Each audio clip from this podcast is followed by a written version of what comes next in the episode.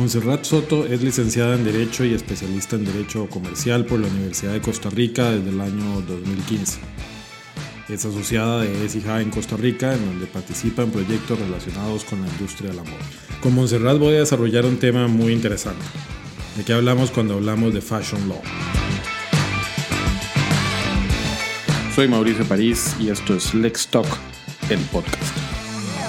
Monserrat, es un gusto tenerte en este primer episodio del año 2020 de Lex Talk. Muchas gracias por atender la invitación. No, muchas gracias por el espacio. Muy bien, eh, para comenzar te, pediría que comencemos con, con, definiciones, por así decirlo. O sea, ¿qué, qué entendemos efectivamente cuando hablamos de el derecho de la moda o fashion law? El término derecho de moda puede dar lugar a equívocos, entonces me parece apropiado empezar por decir lo que no es el derecho de moda. El derecho de moda no es propiamente una rama del derecho como lo puede ser propiamente el derecho laboral o el derecho comercial en el sentido técnico. Y digo en el sentido técnico porque si nos vamos a la concepción tradicional, el derecho de moda eh, por sí mismo no cumple con las características requeridas para ser una rama del derecho. No tiene un cuerpo normativo propio, no tiene juzgados especializados, no tiene principios propios. Eh, entonces realmente el derecho de moda es un término acuñado para describir la aplicación del derecho a una industria particular que es específicamente la industria de la moda. Y, digamos, ¿qué, ¿qué, secciones o qué partes de esa industria son las que tienen una especialidad que resulta de alguna forma relevante para el derecho? Bueno, lo, rico del derecho de la moda es precisamente que todas sus secciones y todas sus áreas son relevantes para el derecho. Em, pues el derecho permea de manera transversal, digamos, todas sus etapas y en consecuencia se da una infinidad de manifestaciones. Em, para la industria de la moda nosotros tenemos identificados cuatro niveles, que viene siendo una, un primer nivel de la producción de materia prima, lo que es la producción de fibras y textiles, también cuero y pieles, que eh, ha venido a menos precisamente por todas las tendencias ambientalistas que tenemos hoy en día. Como una segunda etapa, un segundo nivel, tenemos la producción de bienes concretos por parte de las casas de moda, las fábricas, las maquilas.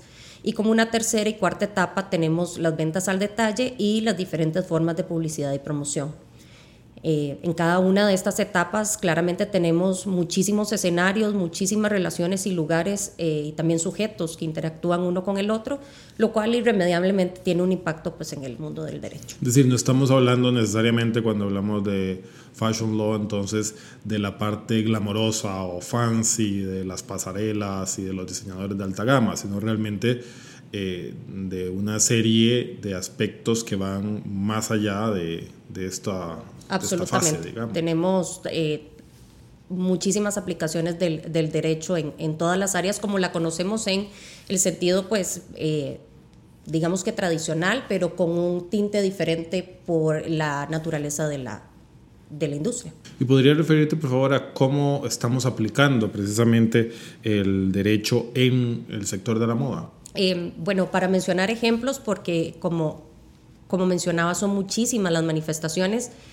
Em, podemos partir de la primera etapa, que es la eh, etapa de producción de la materia prima, y eh, podemos ver cómo tiene relevancia para el derecho ambiental. Em, como dato importante, la industria de la moda es la segunda más contaminante del planeta después de la industria petrolera, lo cual es mucho decir. Concentra el 10% de las emisiones de carbono del mundo y el 20% de las aguas eh, residuales.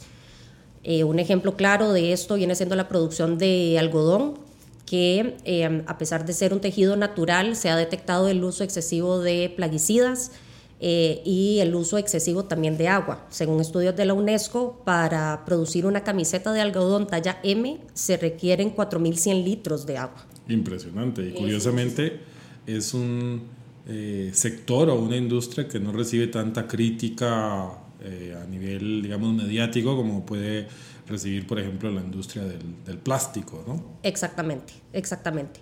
Eh, pues también lo que tenemos ya en la etapa de producción de bienes eh, concretos o el segundo nivel del que hablábamos anteriormente, se ha detectado también el uso de sustancias nocivas para la salud en prendas de vestir, eh, especialmente en lo que es el tratamiento del cuero.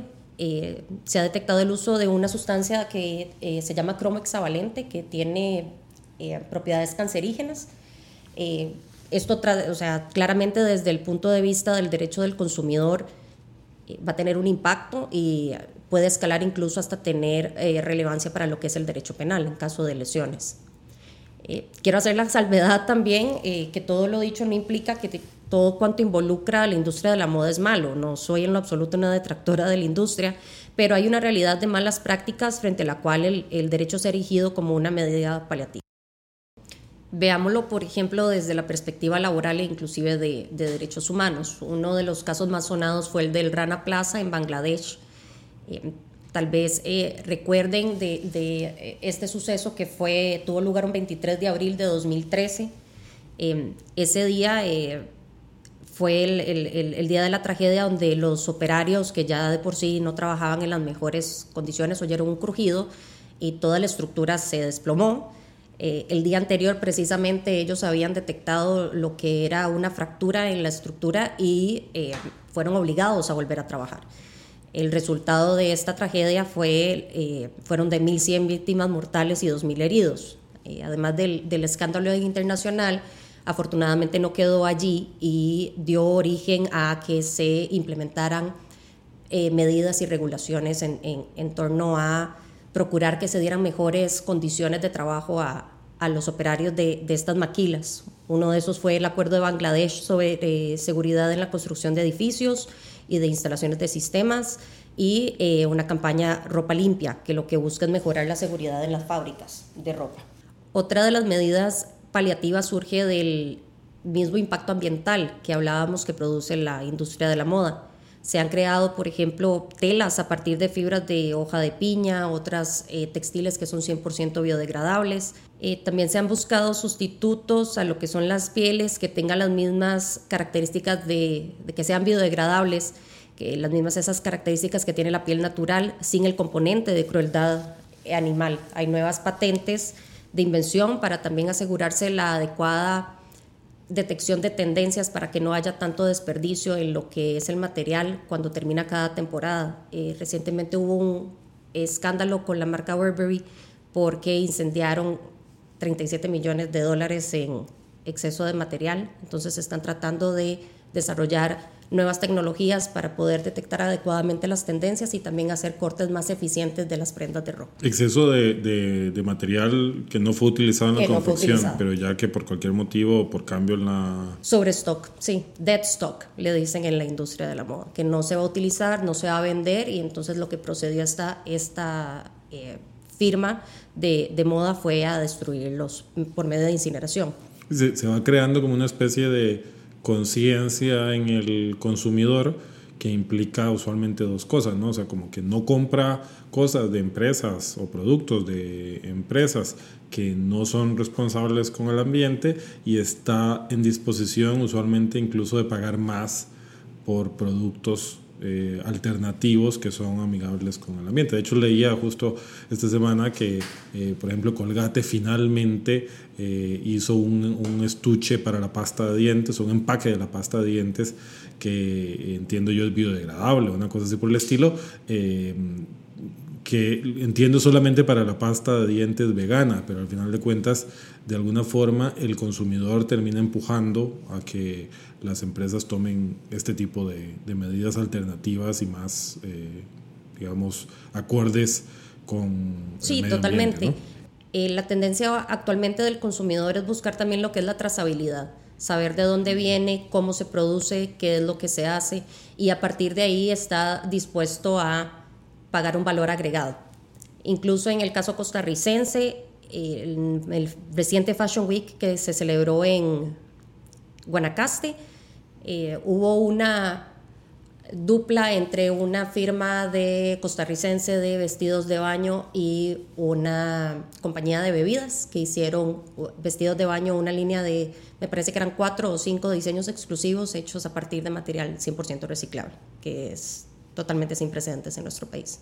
También he notado, por ejemplo, que hay una afectación a la industria de la moda en lo que tiene que ver, por ejemplo, en la forma en la que la gente compra, ¿no? Es decir, el canal de compra que ha afectado a algunas empresas, incluso creo yo que hay alguna vinculación con el hasta con el derecho de quiebras, cuando las empresas, digamos, que tienen un canal de distribución físico, no logran montarse en los canales de distribuciones eh, electrónicos o, digitales del comercio electrónico que son usualmente, eh, digamos, que, han tenido mayor auge en, los mercados, sobre todo desarrollados, ¿no? Sí, aparte del tema de trazabilidad que, que hablábamos, también está eh, el cambio en las tendencias de consumo, definitivamente.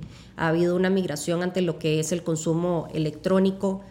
El tema hacia finales del año pasado fue muy sonado el caso de Forever 21 que se sometió al Chapter 11 porque hubo una caída muy importante de ventas que causó que cerraran eh, tiendas alrededor del mundo, no solo en Estados Unidos. Y también está el caso de Barney's, eh, que cuando identificó que se variaron los, los hábitos de consumo hacia una tendencia más electrónica y eh, tecnológica, pues no, no, pudieron seguir el paso y definitivamente eh, también tuvieron que cerrar.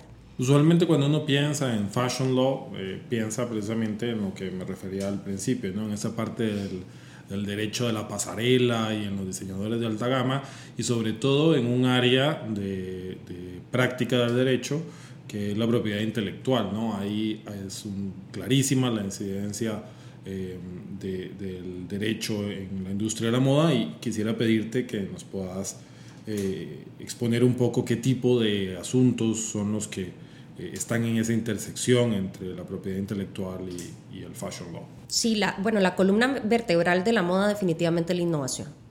¿Cómo vamos a hacer entonces la innovación un activo comercializable para poder desarrollar la misma industria si está ayuno de protección?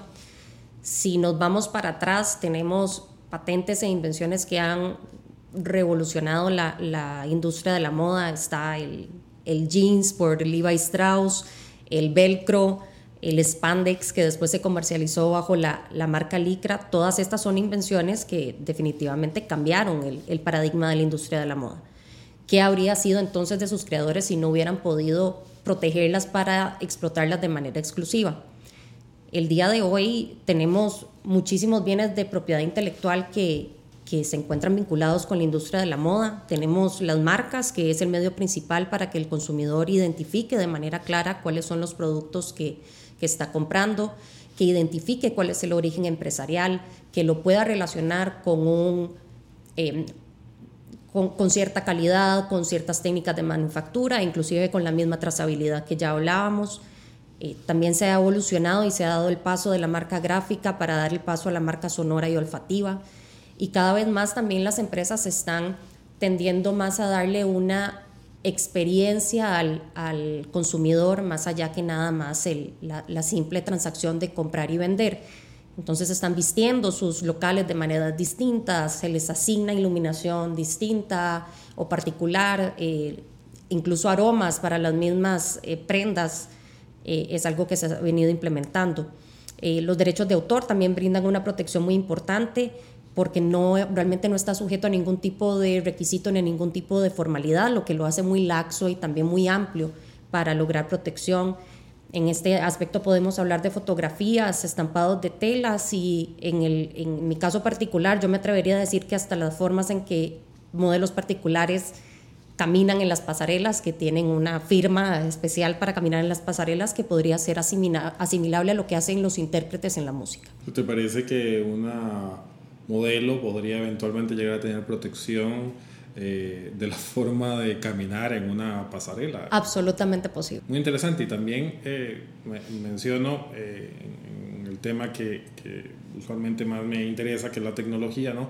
También cómo ha influido incluso el Internet de las Cosas en, los datos que generan las tiendas, ¿no? es decir, la colocación de sensores en las tiendas para determinar ante qué productos los consumidores están más eh, tiempo al frente de la tienda eventualmente y todos los datos asociados con la experiencia del consumidor dentro de la tienda son aplicaciones de la tecnología eh, que involucran la industria de la moda, el derecho a la moda, la protección de datos personales, la tecnología en general. Es decir, es una industria cada vez más inteligente en donde las empresas tienen más herramientas para poder montar campañas de mercadotecnia más sofisticadas que sin duda alguna requieren eh, más protección de la, de la, propiedad intelectual. Sí, claro, y bueno, la perspectiva de la protección de datos viene siendo también muy importante, o sea, porque no es solo la identificación de tendencias de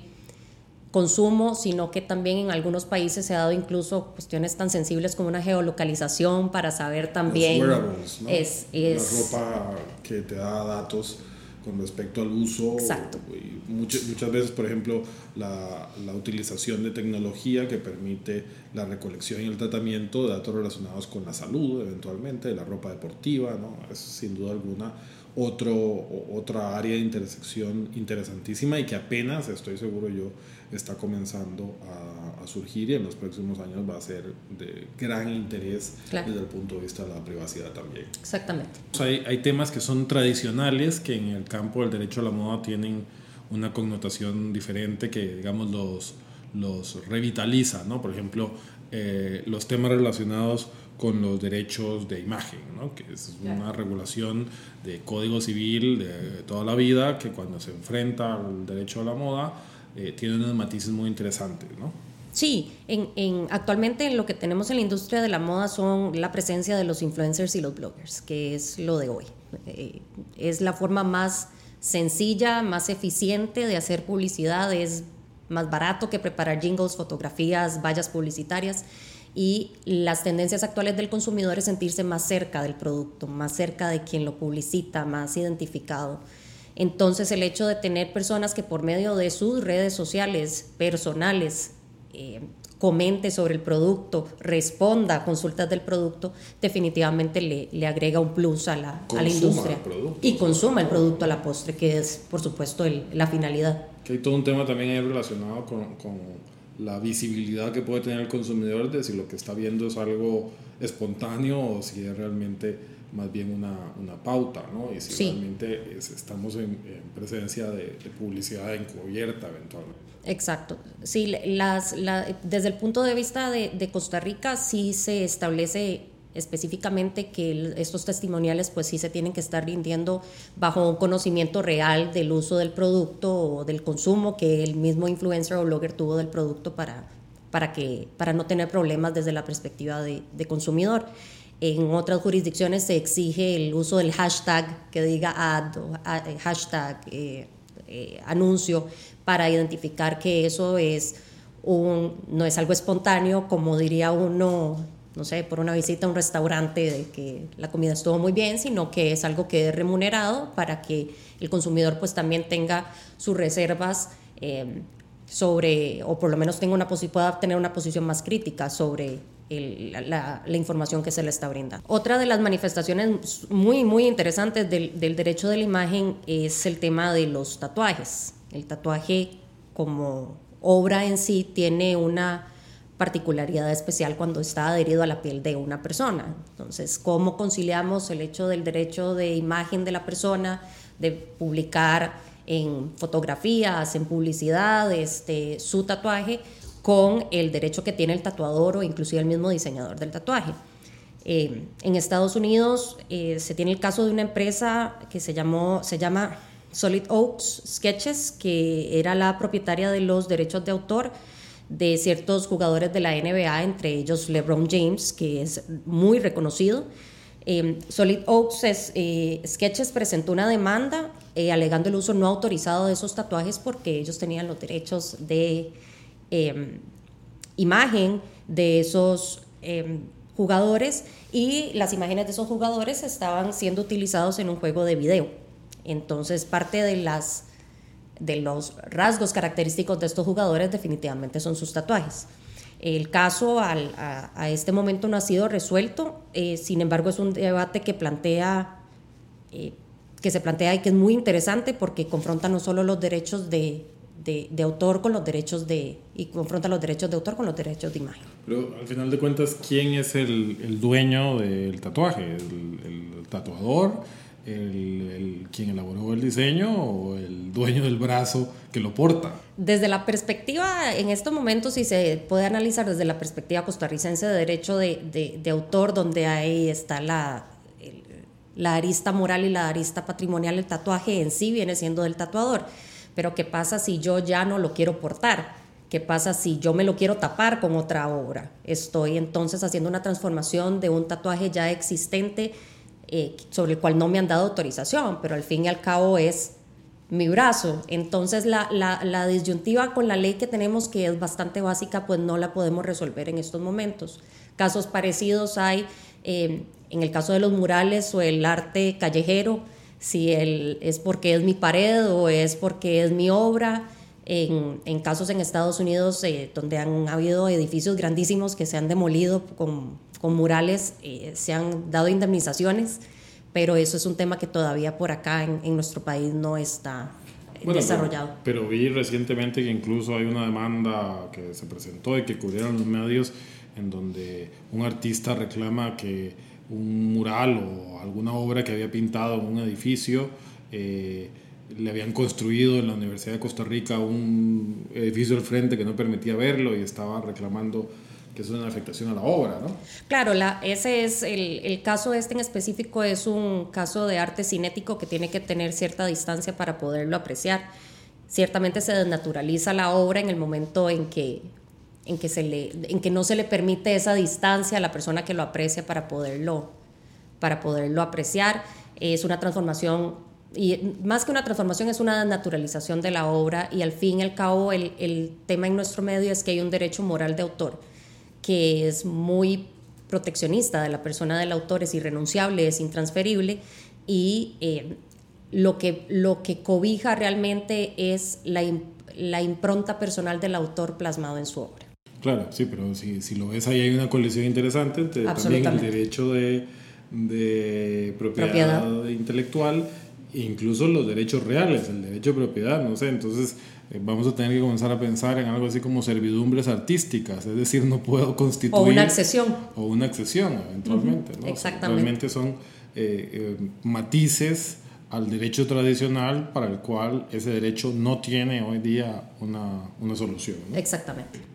Quería pedirte también que te refirieras al tema del revamping. Leí un artículo tuyo muy interesante sobre ese tema recientemente que no quisiera dejar de pedirte que puedas comentar. Sí, el, el revamping es una tendencia, digamos, es una palabra que lo que hace es describir el refrescamiento o la actualización o modernización de un artículo pues tradicional. En este caso específico del, del, artículo, lo que se analizaba era el caso de una firma californiana que se llama la Californien, que es una firma de Em, dos estadounidenses que lo que hacen es eh, coger relojes tradicionales de marcas tradicionales de, alta gama, lo que es Cartier, lo que es Rolex, les cambian la carátula, les cambian las, em, las pulseras, los usan colores que las, estas, estas firmas no utilizan típicamente y lo venden pues a precios que son más accesibles que los de estas otras firmas. Pero el problema es que realmente lo que están haciendo es alterando un diseño que normalmente está o protegido por derechos de autor o protegido por patente, pero más que todo lo que hace es alterar una marca que viene asociada a un nivel de calidad. Entonces, en el caso de Rolex, lo que se presentó es que Rolex dice que en el momento en que manipulan el reloj para hacer los cambios de las piezas que son estéticas, manipulan también lo que es el sellado del reloj. Entre las muchas cosas que reclaman es el sellado del reloj, entonces un reloj que era eh, resistente al agua ya no lo es o no se puede tener la garantía. Eso viene siendo también un problema para el consumidor que tampoco puede ir después a, la firma, a, una tienda Rolex a reclamar una garantía sobre un reloj porque Rolex no lo cubre. Entonces, en el momento en que se trata de innovar, y particularmente importante esto es para los emprendedores que están empezando en el negocio de la, de la moda, es tener mucha sensibilidad de qué estoy haciendo y qué derechos puedo estar afectando. Eh, máxime cuando ya es un negocio establecido y desarrollado, el uso de lo que son imágenes de ciertos personajes, pensemos en una Frida Kahlo, pensemos en una Grace Kelly, eh, son imágenes que tienen derechos adquiridos por ciertas empresas que los manejan. Entonces tal vez cuando son pequeñitos no les va a afectar mucho, pero en el momento en que crecen, que siempre es la, lo que realmente quieren hacer las firmas, sí se les puede presentar un problema principalmente porque tienen más visibilidad y en ese punto ya es muy tarde para, para ver atrás. Eso es más o menos lo que le pasó a, la, a esta gente de la California. Y, se presentó una se presentó, se presentó una denuncia, sí, eh, en los Estados Unidos, en los Estados Unidos eh, reclamando estas, eh, estas cuestiones de que no es ya un Rolex, cuando ha sido manipulado no es Rolex. Claro, y además a mí me cuesta pensar a quién se le puede ocurrir tomar un Rolex y pedir una intervención de esta naturaleza, ¿no? Pero bueno, para toda gente. Exactamente. Para terminar, Monserrat, quisiera que te puedas referir en general a cómo ves digamos, el mercado de la moda en Costa Rica y sobre todo la práctica del fashion law eh, en un mercado eh, pequeño y tal vez poco desarrollado como el costarricense. Sí, ciertamente es un, un, mercado pequeño porque somos un país pequeño, pero es un, una industria pujante en estos momentos. Hay muchas empresas pequeñitas que se están desarrollando, que están buscando eh, sus negocios como trabajadores independientes, el, tema del emprendedurismo está fuerte también. Eh, el problema que yo veo es que es una industria que crece de manera desinformada y desorganizada. Entonces era un poquito de lo que hablábamos hace un rato de que tiran adelante el proyecto, después se dan cuenta que la marca que estaban usando no es una marca que pueden registrar, que mm, están usando eh, están transgrediendo derechos de terceros y eh, todo da al traste con el negocio que, que, tenían. Adicional a eso, el sistema legal que tenemos en estos momentos no es para nada moderno, no es prioridad en las agendas legislativas para nada. Eh, es lento, no es efectivo, no es eficiente y eso lleva a que no solo no se innove, porque para que voy a innovar si me lo van a robar, eh, sino que se siga perpetuando este círculo de transgresión en, en, derechos de propiedad intelectual. Muchas gracias, Monserrat. Ha sido realmente muy interesante todo lo que nos has contado en este espacio. Muchas gracias por escucharnos y espero que esta información haya resultado útil. Si así fue, por favor, compártala con sus redes. Y no olvide suscribirse al podcast desde la aplicación de su preferencia. Lex Talk es una producción de Relax Media para buenafide.cr. La información compartida en este podcast no constituye asesoría legal.